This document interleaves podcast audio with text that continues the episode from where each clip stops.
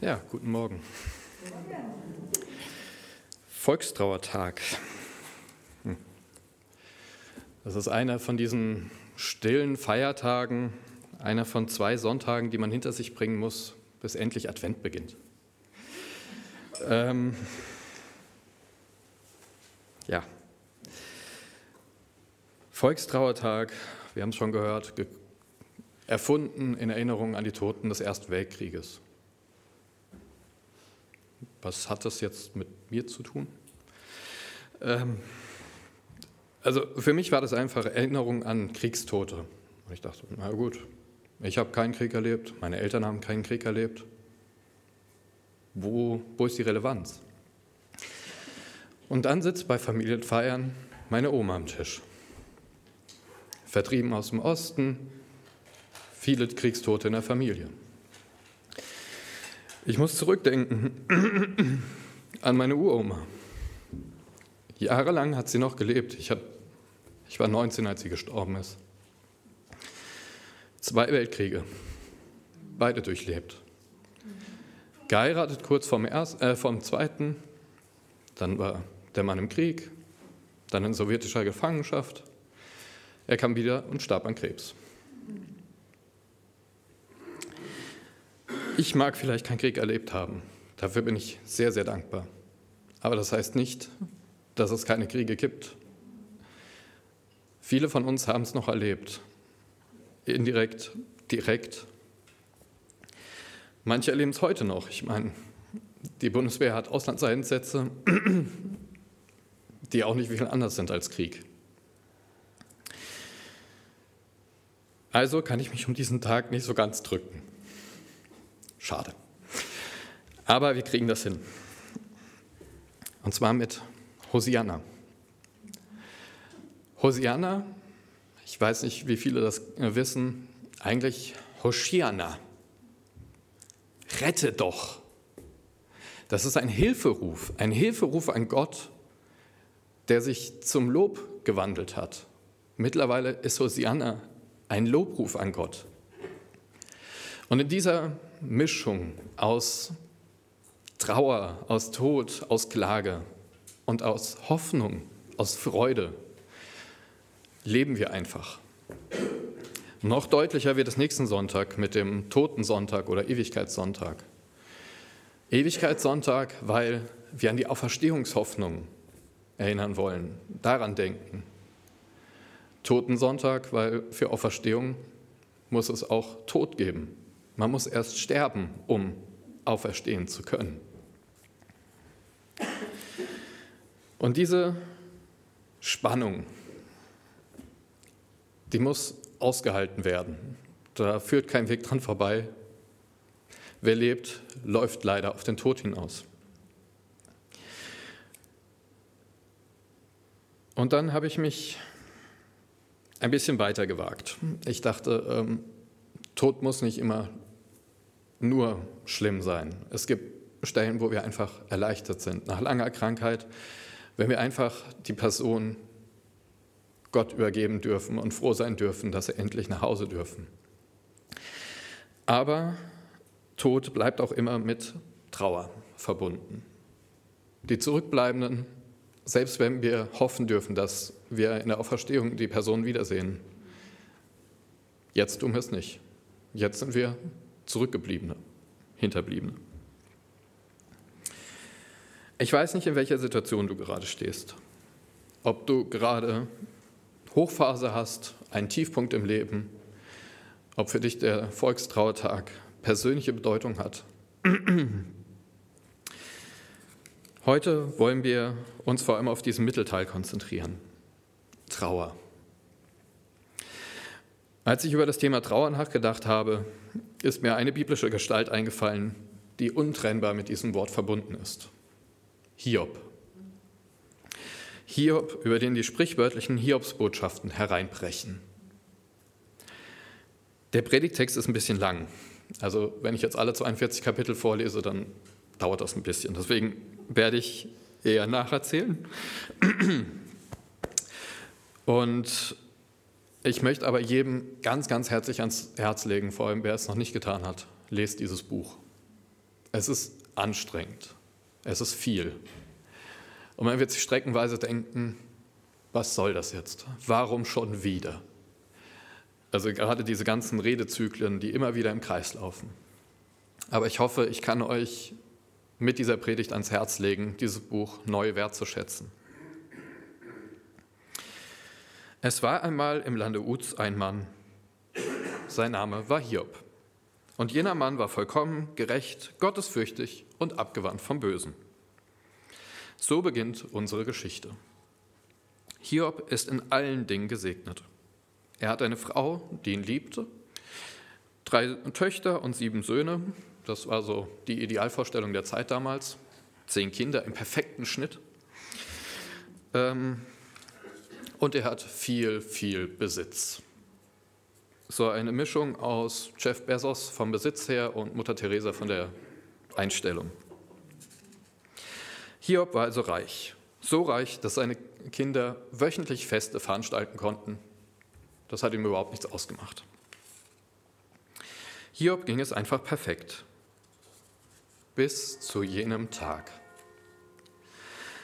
Satan hatte mit Gott gewettet. Hiob glaubt doch nur an dich, weil es ihm gut geht. Aber wenn du ihm den Reichtum wegnehmen würdest, dann würde dich schon verfluchen.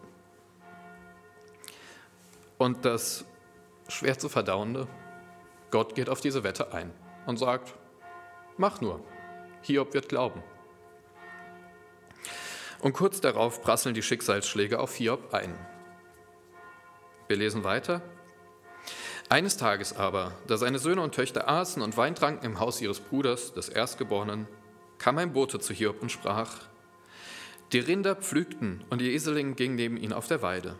Da fielen die aus Saba ein und nahmen sie weg und erschlugen die Knechte mit der Schärfe des Schwertes. Und ich allein bin entronnen, dass ich dir's sage. Aber der redete noch, da kam ein anderer und sprach, Feuer Gottes fiel vom Himmel und verbrannte Schafe und Knechte und verzehrte sie. Und ich allein bin entkommen, dass ich dir's sage. Als der noch redete, kam ein anderer und sprach, die Chaldäer machten drei Abteilungen und fielen über die Kamele her und nahmen sie weg und erschlugen die Knechte mit der Schärfe des Schwertes. Und ich allein bin entronnen, dass ich dir sage.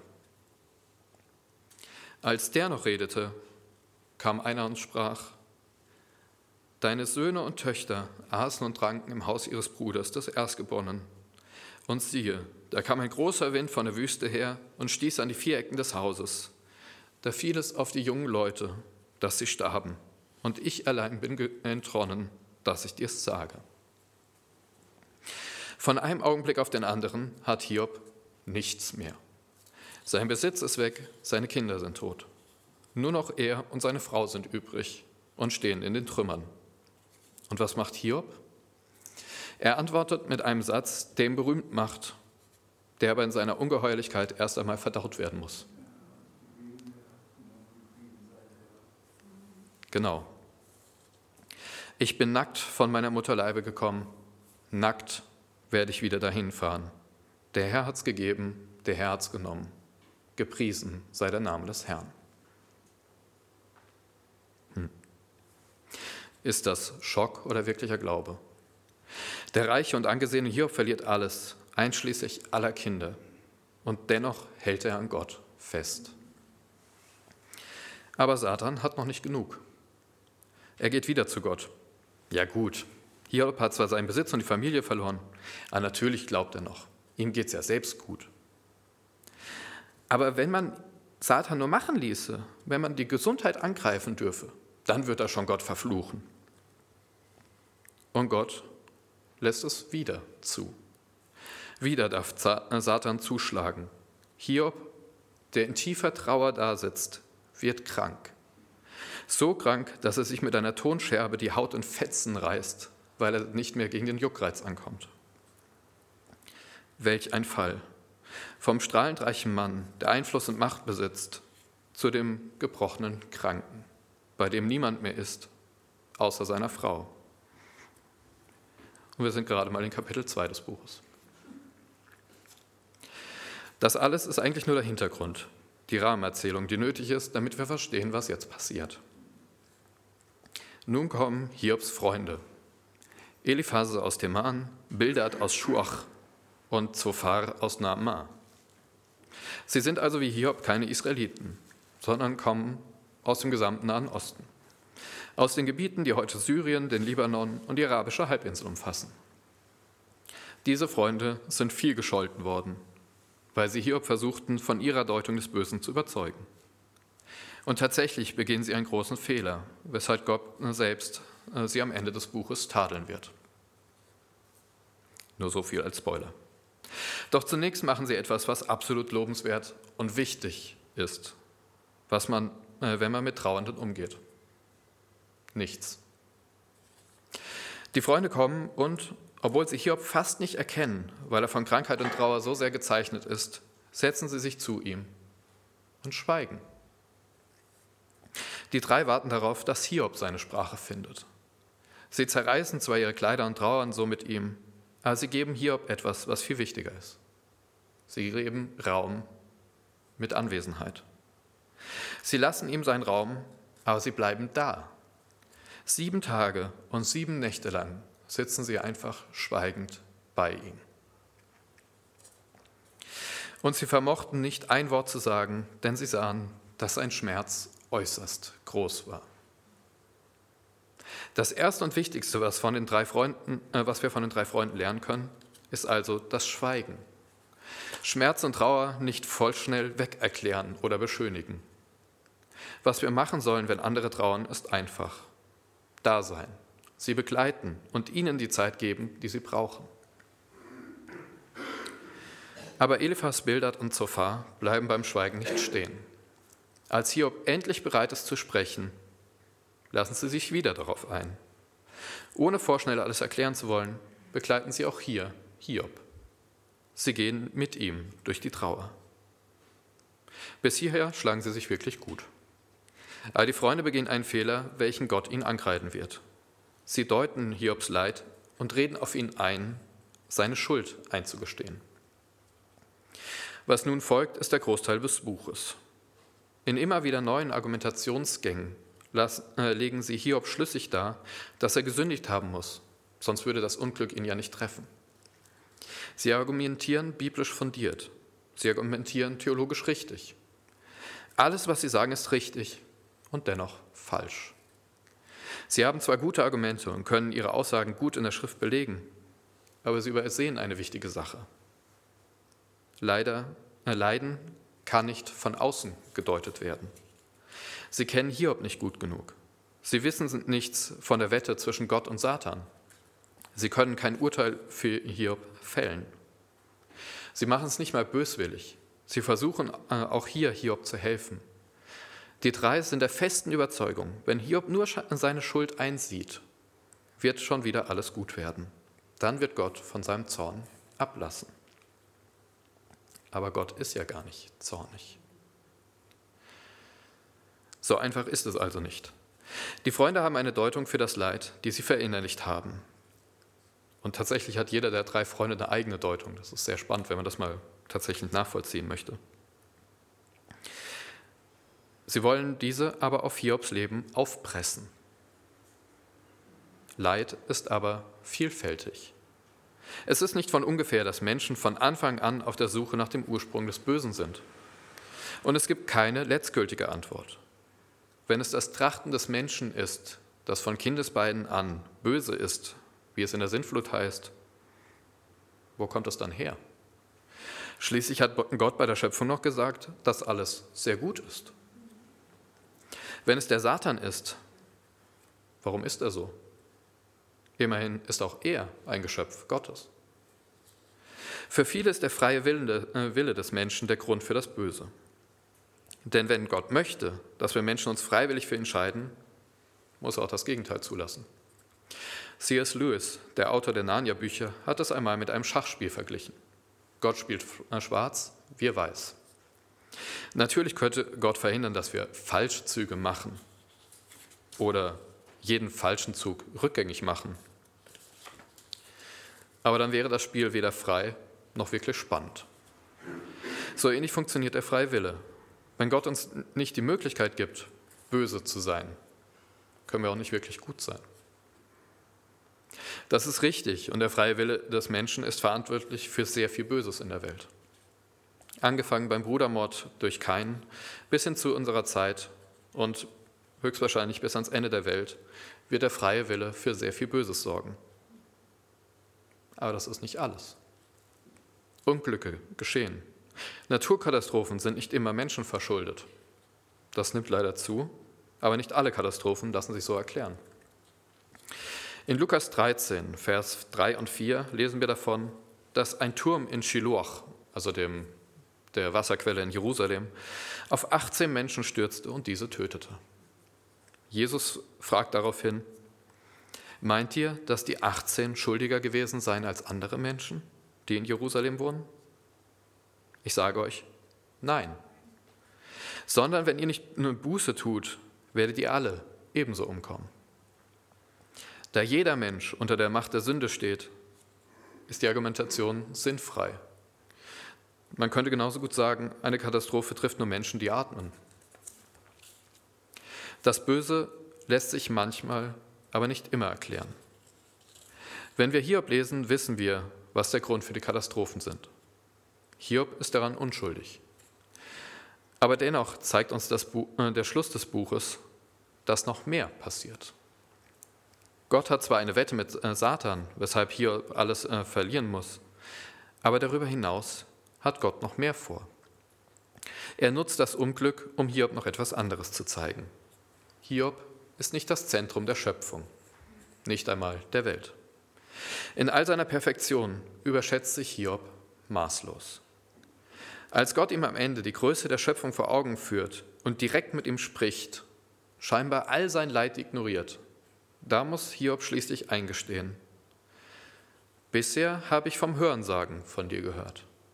Nun aber habe ich dich mit meinen Augen gesehen. Darum gebe ich nach und bereue auf Staub und Asche. Gott nutzt also das Leiden Hiobs, um ihn zu belehren. Aber war das der wahre Grund für die Leiden oder macht Gott nur das Beste aus der Situation? Letztlich können wir nie wissen, warum oder wozu uns Menschen ein Unglück äh, widerfährt. Deshalb dürfen wir niemals einen Trauernden davon zu überzeugen versuchen, dass dies oder das der Grund ist. Hiobs Freunde haben ihr Bestes gegeben, ihm in der Trauer beizustehen. Aber sie schießen über das Ziel weit hinaus. Wie ich mir von einem Pfarrer habe versichern lassen, der lange in der Krankenhausseelsorge gearbeitet hat, das Buch Hiob ist eine wunderbare Anleitung dazu, wie man mit Trauer und Trauenden umgehen kann. Wer das Buch äh, ganz liest, wird sich wundern über diesen Hiob. Eben noch verkündigt er, der Herr hat's gegeben, der Herr hat's genommen, Gelobt sei der Name des Herrn. Und im nächsten Moment, ein Kapitel weiter, schreit er gegen das Unrecht an und verflucht seine Geburt. Vom Frommen, der alles ruhig erduldet, wird er scheinbar unvermittelt zum Rebellen, der sich sogar zur Blasphemie hinreißen lässt. In Hiob 9, Vers 24 heißt es, die Erde ist die Hand, in die Hand des Frevlers gegeben und das Antlitz ihrer Richter verhüllt er. Wenn nicht er, wer anders sollte es tun? Das überliest man schnell, denn Hiob schreit ziemlich viel. Aber was er hier sagt, ist nichts weniger als Gott selbst handelt gottlos. Das ist eine unglaubliche Anklage und wohl der härteste Protest gegen Gott, den die Bibel kennt. Und tatsächlich ist dieser Satz der Grund dafür, warum lange diskutiert wurde, Hiob überhaupt in die Bibel aufzunehmen. Aber genau so läuft Trauer ab. Von frommer Hingabe zum anklagenden Rebellen und umgekehrt. Wer sich mit einer unheilbaren Krankheit, mit plötzlichem schmerzlichen Verlust quälen muss, wechselt ständig seinen Umgang mit der Trauer. Hiob ist er keine Ausnahme. Aber als er schließlich für sich die Antwort findet, als Gott zu ihm spricht, da beginnt endlich der Weg aus der Trauer heraus. In Hiob 42 lesen wir, dass Gott ihm alles zurückgibt, was er verloren hat, mit Zins und Zinseszins. Sogar Kinder bekommt er wieder. Erstaunlicherweise sieben Söhne und drei Töchter. Es wird nicht ausdrücklich gesagt, aber die Vermutung liegt nahe, dass Gott ihm seine toten Kinder wiedergibt. Und jetzt endlich beginnt die eigentliche Trauerarbeit. Da kamen zu ihm alle seine Brüder und Schwestern und alle, die ihn von früher kannten, und aßen mit ihm zusammen Brot in seinem Haus. Sie bekundeten Anteilnahme und trösteten ihn wegen all der Übel, das der Herr über ihn gebracht hatte, und sie gaben ihm alle jeweils eine Goldmünze und einen goldenen Ring. So kommt er wieder zu seinem Besitz. Ende gut, alles gut? Oberflächlich materiell betrachtet vielleicht schon. Hier bekommt seinen Besitz. Schön. Er sieht seine Enkel aufwachsen und stirbt erst sehr, sehr alt und lebenssatt. Mit erstaunlichen 140 Jahren. Also nochmal 20 Jahre mehr als das maximale Lebensalter, das Gott eigentlich zusagt. Doch hinterlässt solch ein Schmerz Spuren. Er wird danach nie wieder der gleiche Mensch gewesen sein wie vorher. Was wir aus diesem Buch lernen können, ist so viel. Ich werde mich daher auf einige wenige Punkte beschränken. Wer Trauernde begleitet, muss sich ein gutes Beispiel nehmen an Eliphas, Bildad und Zophar. Sie warten auf Hiob. Sie geben ihm Nähe und Gegenwart, warten aber, bis er bereit ist, über die Trauer zu sprechen. Sie suchen mit ihm zusammen nach Halt und Sinn in dieser unglaublich schwierigen Krise. Sie bleiben bei ihm, auch wenn er sie mit härtesten Worten und Flüchen angreift. Aber anders als die drei äh, Freunde möchte ich uns ermutigen, keine Meinung aufzupressen. Die drei haben ein großes Schriftwissen. Sie sind sehr weise Menschen und haben gute Argumente. Aber letztlich kennen sie Hiobs Situation nicht. Sie haben nicht alle Informationen. Kein Mensch hat das. Deshalb dürfen und müssen wir Trauenden Sinndeutung anbieten. Der Schmerz kann seine Ursache im freien Willen haben, in einer, blöd ausgedrückt, Erziehungsmaßnahme Gottes. Es gibt viele Möglichkeiten, aber wir dürfen uns nicht zum Richter aufschwingen. Wir können nur mit den Trauenden darüber reden. Aber das Buch Hiob ist nicht nur ein äh, Leitfaden für die Seelsorge. Es zeigt uns auch, wie wir selbst mit Trauer, Schmerz, Angst, Verlusten umgehen können. Wenn du gerade ein, an einem Tiefpunkt angekommen bist, wenn du vor unglaublichen äh, Schmerzen stehst, trauerst, wenn du verzweifelst, mach es wie Hiob. Hiob schrie alles heraus. Er legte Gott nicht einfach nur seinen Unmut dar. Nein, Hiob hat, entschuldigt den Ausdruck, sich einfach ausgekotzt. Er versuchte keine schönen oder wohlklingenden Worte zu finden oder seine Anklage irgendwie so diplomatisch zu verpacken. Er brüllte einfach alles heraus. Er vergreift sich ständig im Ton. Er versteigert sich in Anklagen, die er normalerweise niemals äußern würde. Aber das ist okay. Denn Gott macht etwas, was unbedingt wichtig ist. Er redet nicht einfach über Gott, er redet zu Gott. Das sehen wir deutlich, als sich der Herr in Kapitel 42 an Eliphas, Bildert und Zophar wendet. Der schon häufiger erwähnte Tadel Gottes am Schluss. Dort heißt es, und der Herr sagte zu Eliphas den Themaniter, mein Zorn ist über dich und deine beiden Freunde entbrannt, denn ihr habt nicht recht zu mir gesprochen, wie mein Knecht Hiob es getan hat. Leider steht in vielen Bibelübersetzungen immer noch über mich. Aber das ist einfach falsch. Also, wer möchte, darf das gerne mit Bleistift ändern. Hiob redet, brüllt, klagt an, aber immer direkt zu Gott, während seine Freunde mit Hiob sprechen. Wenn du also gerade trauerst oder einen Sinn in deinem Leiden suchst, dann möchte ich dich ermutigen, schreie zu Gott. Lade alles bei ihm ab und gib nicht auf. Hiob schrie über Tage und Wochen. Er schrie und schrie und schrie. Gott ließ auf sich warten. Aber endlich kam sie doch, die Antwort, auf die Hiob gewartet hatte. Sie war ganz anders, als er es wollte. Aber es war die Antwort, die er gebraucht hat. Hiob lohnt sich. Lest dieses Buch. Egal, ob ihr euch theoretisch mit der Frage nach dem Ursprung des Bösen auseinandersetzen wollt, ob ihr Anleitungen braucht, wie ihr mit Trauernden umgehen äh, wollt, oder ob ihr gerade an Gott und der Welt verzweifelt und keinen Ausweg oder Sinn in eurem Schmerz finden äh, könnt. Dieses Buch kann euch in all diesen Belangen helfen, wenn ihr es mit Gott macht. Amen. Wem es möglich ist, möge doch zum Segen aufstehen.